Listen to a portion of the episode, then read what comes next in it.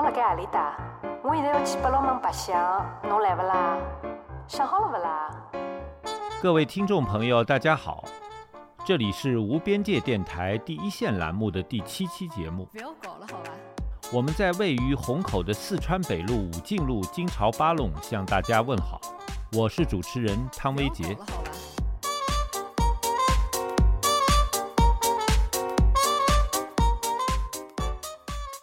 今天呢是十一月二十六日，呃，也正好是农历的十一月初三。呃，今天下午呢，上海有一场很有趣的文化活动，呃，地点呢是在淮海中路的上海香港三联书店。那么这场活动的标题啊叫“补白大王的朋友圈”啊，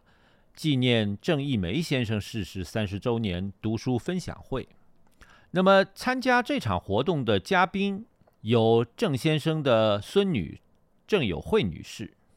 啊，陈子善教授、曹正文老师，啊，上海图书馆的张伟老师和杨忠明老师。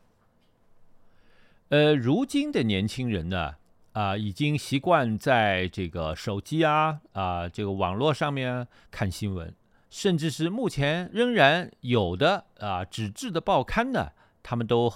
在日常生活当中很少接触了。所以说呢，这个我们这场活动的呃郑义梅先生的这个外号“补白大王”是怎么回事呢？可能呃年轻人就不太明白了。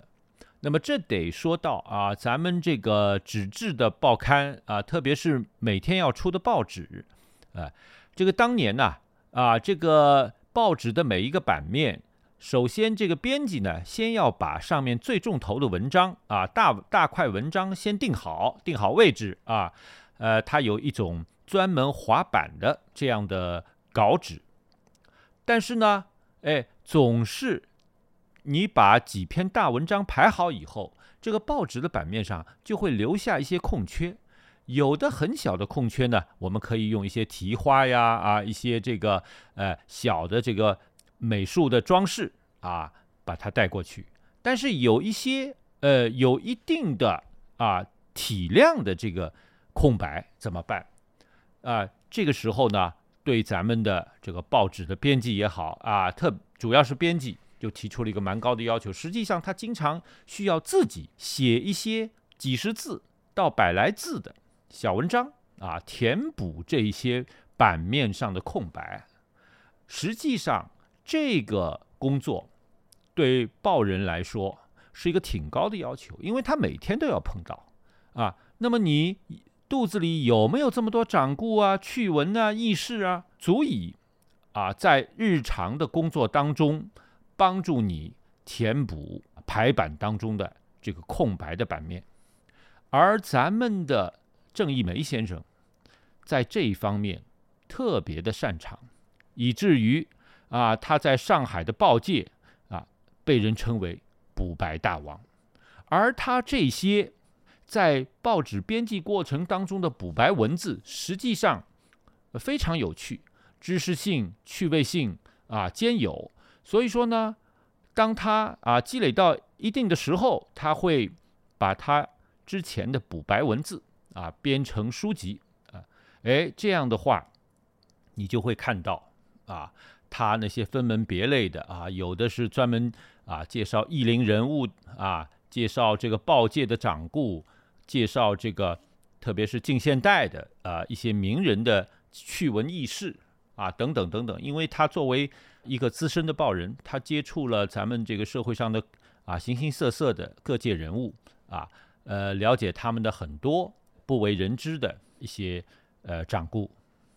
那么这使得他啊拥有了大量的啊这个补白的资源啊，同时当然啊郑先生也是博览群书啊，所以说呢，能够供他调遣的各种材料是向来不缺的啊。那么，因此，这位这个补白大王身后留下的著作非常多。我小时候，我的祖父啊，呃，在他的书柜里面有几本书，哎，我至今印象颇深。啊，我小时候半懂不懂的啊，取出来翻一翻，哎，其中的一些小文章、小故事里面提到的一些名人不少是通过了郑先生的那些啊补白文字集成的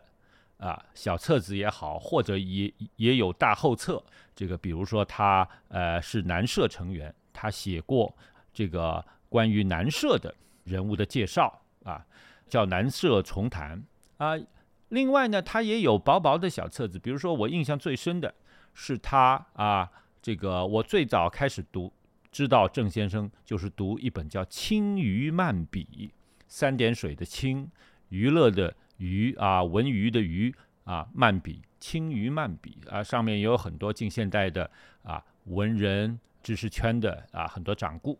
既然到这里呢，咱们就先啊向这个。呃，特别是年轻朋友们啊，听众朋友们，介绍一下郑先生的生平啊。郑先生呢，出生于一八九五年，逝世于一九九二年，所以说今年是他的这个逝世三十周年。那么很多朋友这一算，哎呦，郑先生是个长寿高寿之人啊。呃，去世的时候已经九十七、九十八岁了啊。呃，他出生于江苏苏州，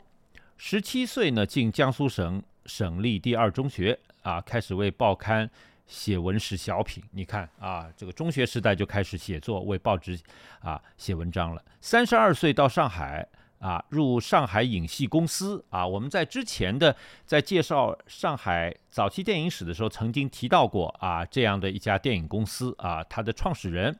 是啊著名的电影人旦杜宇啊。那么同时，郑先生还参加了著名的。文化社团南社啊，那么一九一三年，就是他十八岁的时候，他就编辑了啊《华光半月刊》《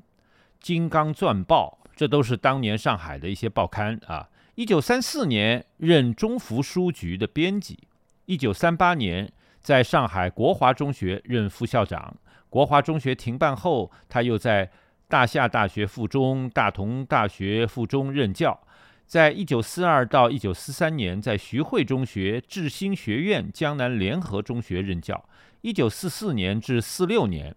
在模范中学、成名文学院任教。啊，他一生笔耕不辍，以报刊补白大王著名。建国后，他在静园中学任教，啊，任副校长，为上海文史馆馆员，中国作家协会会员。好，为了让大家对这个呃郑一梅先生的补白经常会有哪些内容呢？咱们就找到了啊，找来他的书啊，其中选了两段作为一个例子啊，让年轻的朋友、读者朋友们呢，呃，也熟悉一下。比如说啊，在他的这个我刚才提到的《青鱼漫笔》啊这本百来页的小册子当中呢，它里面有一则啊，标题非常有意思，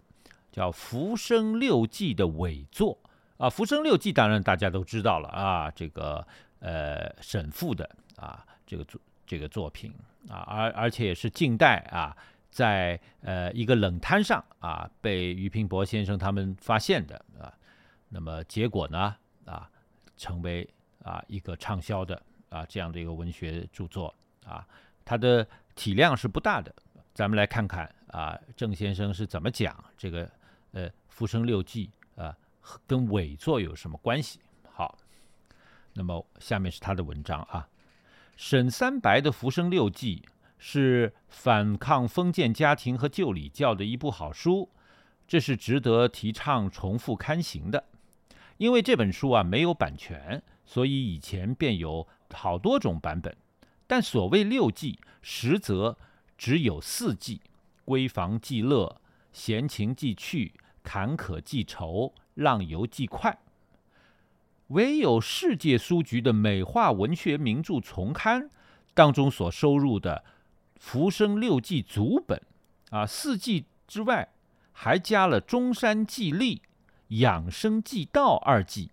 哦，那么六记才全。沈三白在当时是不著名的韩士，这部作品埋没了一百多年，直到清末。那稿本给苏州杨醒波在护龙街旧书摊上拾得，这时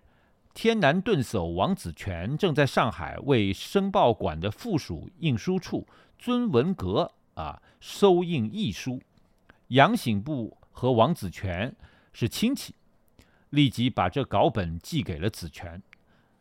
王子权啊，并和其他搜集到的作品合印为《读物安重操》。其实尚在清代的光绪初年，包天笑前辈处藏有一部原刻本。常熟名词人黄摩西，掌教苏州东吴大学，也把这《浮生六记》在《燕来红》杂志上发表。后来王君清在进步书籍集成了《说库六大函》，啊，也收入了《浮生六记》，流传非常广泛。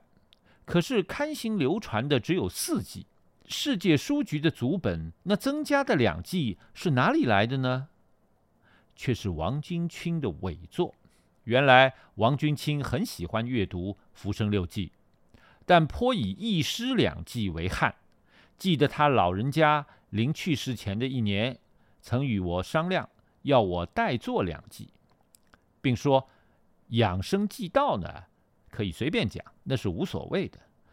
中山纪历却不可不有所根据。中山是琉球的地名，沈三白曾经随着赵介山出使琉球，好得赵介山是有日记的，他藏有这本书，可以给我参考。这时我恰巧很忙，又自觉笔墨拙钝，不敢谬充验顶，婉言谢绝了。不料过了一年，他老人家逝世了。不久，世界书局这部组本就刊印了出来。从这里可以证明，这组本的两记一定是伪作的。可惜呀，没有知道啊，我婉言拒绝了王老，他到底请什么人代做的？如今却成了一个谜。呃，在这个郑义梅先生啊提到的。呃，世界书局当年的这个祖本的《浮生六记》啊，后两季实际上是伪作啊。那么事情呢，呃，后来又有一些新的进展。那是二零零五年啊，咱们国内有一位收藏家发现了一本叫《记事珠》啊这样的一本旧书啊。那么后来呢，被鉴定啊，这是一位这个沈复当年的同时代人，名字叫钱勇啊，三点水啊，这个游泳的泳，钱勇啊，呃，这里面的一部分内容呢，被鉴定为是这个钱勇他手抄的《浮生六记》的第五卷的一部分的这个篇章，所以说到了五年之后，二零一一零年。中国啊，有机构那，在北京召开了一个叫《册封琉球国纪略》啊，这个审阅评估会。与会的专家一致认为啊，经过笔记啊和文献的对比，肯定啊，这个记事珠啊，应该是清代中期学者钱勇的手稿啊，没有发现有现代人伪作的嫌疑啊。而且呢，呃，这个记事珠当中专门提到啊，《浮生六记》。部分的条目来自《浮生六记》，所以说呢，也就肯定这一册书当中册封琉球国纪略是抄自啊《浮生六记》原本的那个海国记啊。所以说，到了这一年啊，人民文学出版社出版了一个新版的《浮生六记》，就收入了这个册封琉球国纪略。但是呢，哎，这个出版之后啊。仍然，学界有一部分学者提出啊，也提出了一些证据，质疑啊，那个记事珠不一定是啊真的啊。有人怀疑这可能也是伪作，因为找到了同一时期另外的啊别人的著作啊，认为这个记事珠有大部分的内容是改写了啊。一位叫徐宝光的啊，这个人呢是康熙年间的啊呃一位官员。他有过一本书叫《中山传信录》啊，他们发现这个《海国记》，呃，有相当多的内容跟这个《中山传信录》啊极其相似啊。那么到底是怎么样呢？现在可能还一时难以断定。但是我想啊，我这里提供的这这一部分材料可以作为补白大王郑义梅先生对《浮生六记》的记述的补白。呃，郑一梅先生啊，呃，一九五零年代呢，曾经为上海的出版社啊写过一本小册子，介绍上海掌故啊，叫《上海旧话》。那其中呢，他介绍了上海不少的啊这个景点啊，比如说他有一篇是谈这个静安寺呃这一带的啊，他提到了这个一处园林啊，这个叫魏纯园啊。这个味就是味道的味，滋味的味；纯呢就是草字头一个纯粹的纯，就是我们知道的这个呃吃的这个纯菜啊。纯菜经常我们拿来烧汤，是吧？你到杭州去的话，纯菜汤是一个很有名的菜肴啊。那么味纯呢，当当然我们也知道啊，这和咱们中国古代啊已经做了官的文人啊，然后呢突然之间。啊，秋风起了，呃，想到了家乡的鲈鱼和莼菜，所谓的啊“莼鲈之思”啊，也就是有归乡之念的这样的一个意思啊。这个魏纯元的魏纯呢，实际上也是从这个呃这个掌故来的。那么我们就来看看，呃，这个郑先生是怎么写这个魏纯元的啊？他说：“哎，味纯元，该园本为西人葛农所著。”占地二十余亩，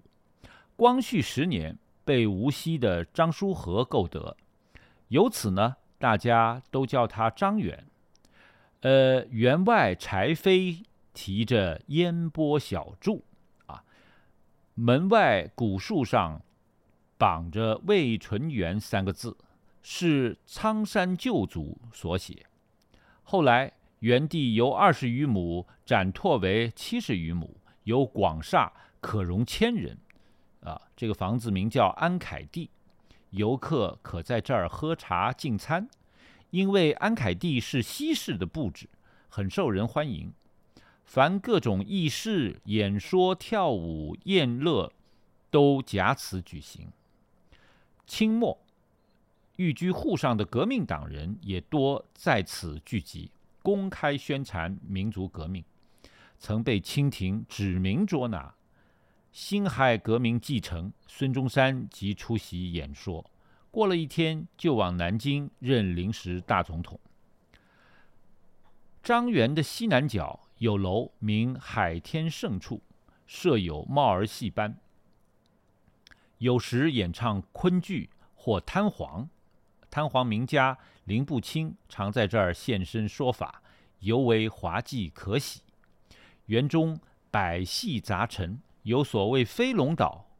供游客乘坐，仿佛凭虚御风，飘飘欲仙。啊，有霞石灯彩，细致玲珑。某年江淮年荒，啊，立谋赈济，乃举行晒珍会。啊，大家闺秀和女学生便在会上出售啊。他们所绣的啊手帕、香囊、纽扣、鲜花，做赈灾之用。会场中布置着诸葛武侯八阵图，走了进去，往往迷住不得出。又水中置银元和金币，可任人拾取。然水通电流啊，入水手感麻木，只得脸缩，有可望而不可及之慨。又时常在那里放大气球，平时入园不售门票，放气球时门票每位一元。球下有一网络啊，一西人坐于这个网络中，随球上升，升到最高处，观众都仰首上望，拍手欢呼，约半半小时许。球和网络脱离，西人。就张开降落伞飘荡而下，因风的大小，降落地方不固定，所以背着救命圈，虽坠入黄浦江也不妨事。这种西人是雇佣的，每次得酬劳四元，有时为查禁鸦片，搜得的烟土往往在园中当众焚毁，有时更在园中放烟火，所以当时说到。张元几乎是妇孺皆知的。呃，上面呢就是这个郑一梅先生在他的《上海旧话》当中啊，对这个张元的呃这个记述啊，我们知道了，呃，张元啊原本正式的名字啊叫魏纯元。那么当然，呃，现在呃咱们这个上海市民呢，哎，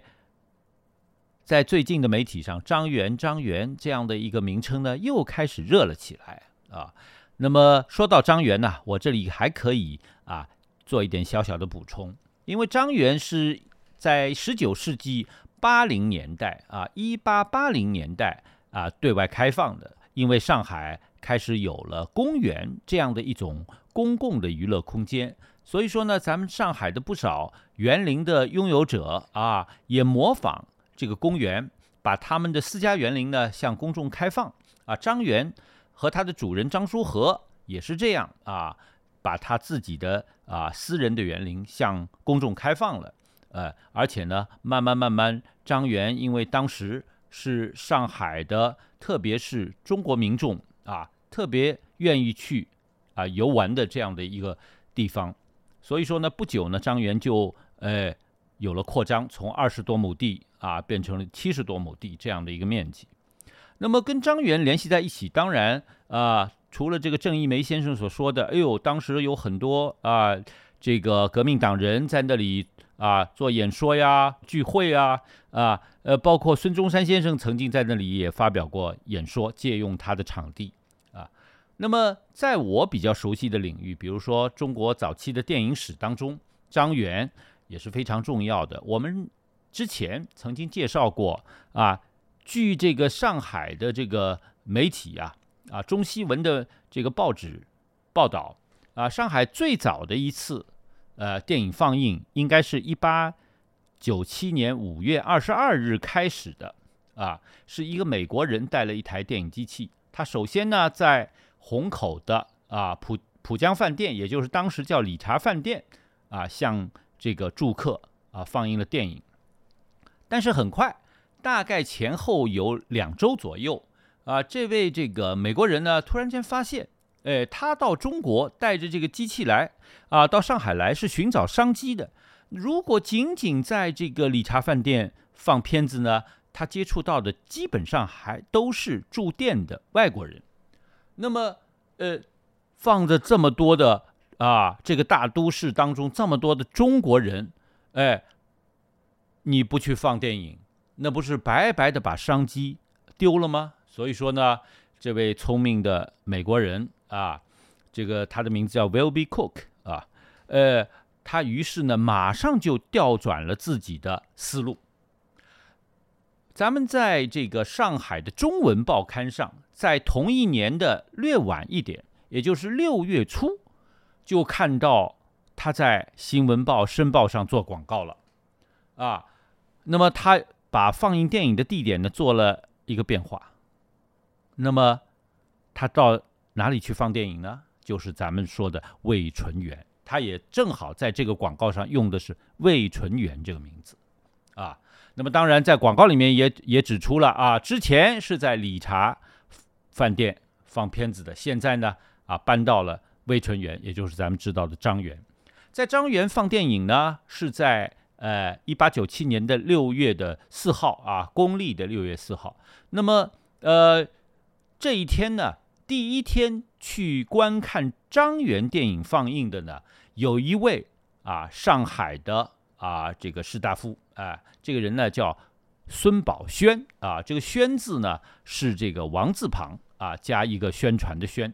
呃，他有日记留下来。啊，到了一九八零年代呢，咱们上海古籍出版社啊，把他这一份日记出版了，啊，叫《望山庐日记》。哎，你如果查到那一天，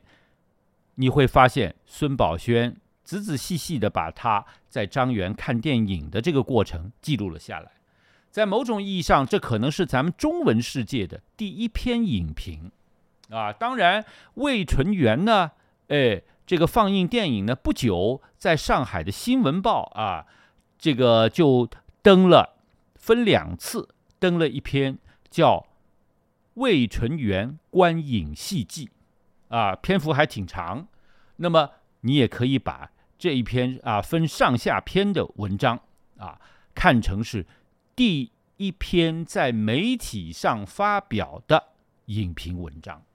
啊。这个所以说呢，孙宝轩的日记和在此后不久新闻报上登的这篇文章啊，可以看作是中国影评事业的最早的起步啊。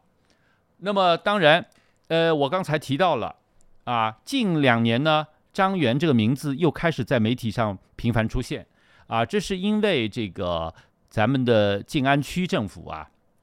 对这一片啊又有了一个新的规划。啊，呃，把张园地区啊这个居民呢啊做了动迁，那么张园这一片的房子呢，哎，做了征收。啊，我在这里要补充一下，就是张园的。这个作为一个园林，大概到一九二零年代呢，因为上海的各种娱乐设施啊越来越多了，张园的生意呢不如他以往那么好，甚至呢要勉力维持。所以说呢，哎，张氏的后人呢就把这一片园子啊转让了，出手了。那么接盘的啊是房地产商人，他们呢就在这一片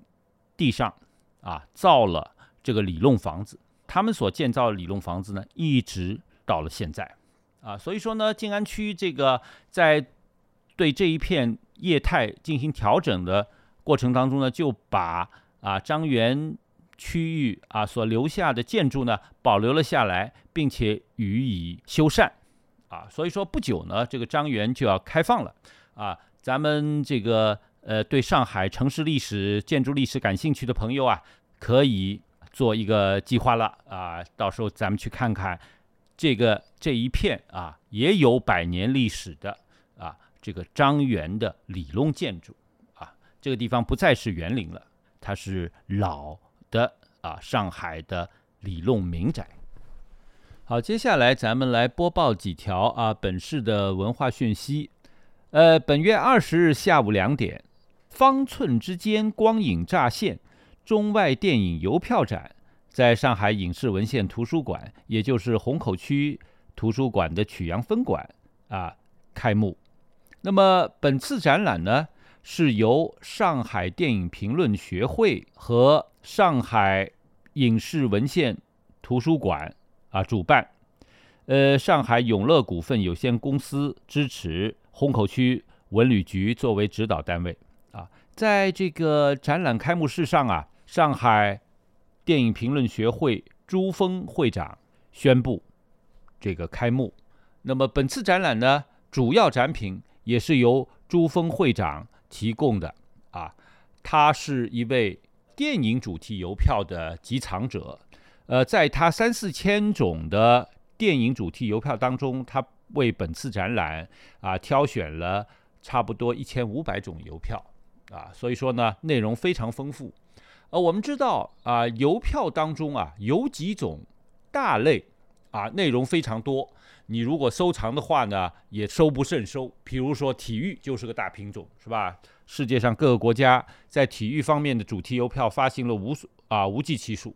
啊，又比如说这个呃风景风光这方面的邮票，又比如说植物啊，比如说花卉啊啊草木啊等等，这些内容都特别多。相对来说，电影主题的邮票是一个比较小众的这样的一个门类。所以说呢，朱峰会长也花了大约十多年的时间，对这个这方面的领域的啊世界各地出品的这个邮票呢做了收罗啊。本次电影邮票展。可能也是上海各种类型的邮票展览当中啊独树一帜的啊，可能之前咱们上海市还没有办过这个邮票电影主题的邮票展览啊，所以说呃本次展览呢呃一直要持续到十二月的四号，我们还有足够的时间啊，请影迷朋友和这个呃游迷朋友啊，大家有兴趣的前往上海。虹口区曲阳街道，因为上海电影视文献图书馆呢在曲阳啊，呃，外滩美术馆呢于今年十一月十二日到明年二月五日，啊，有一个为时呃三个月左右的郑明和艺术项目，名字叫“暗游”啊。那么这个项目呢，将呈现展览、一系列公共活动和一本出版物。其中呢，展览将在美术馆的四层空间内呈现艺术家的啊他的多部重要影像、音乐。及文本资料。郑明和呢，啊，出生于越南，他是一位电影制片人、作家、作曲家。呃，现在呢，他担任加州大学伯克利分校性别与女性研究系和修辞学系研究生院的特聘教授。呃，在近四十年的时间里，郑明和的实践融复合性、理论性与诗意性于一体，形式横跨移动影像。写作、音乐创作、装置艺术和教学。啊，听众朋友们，本期第一线栏目的全部节目啊播报至此，咱们下期再见。上来不笑啊！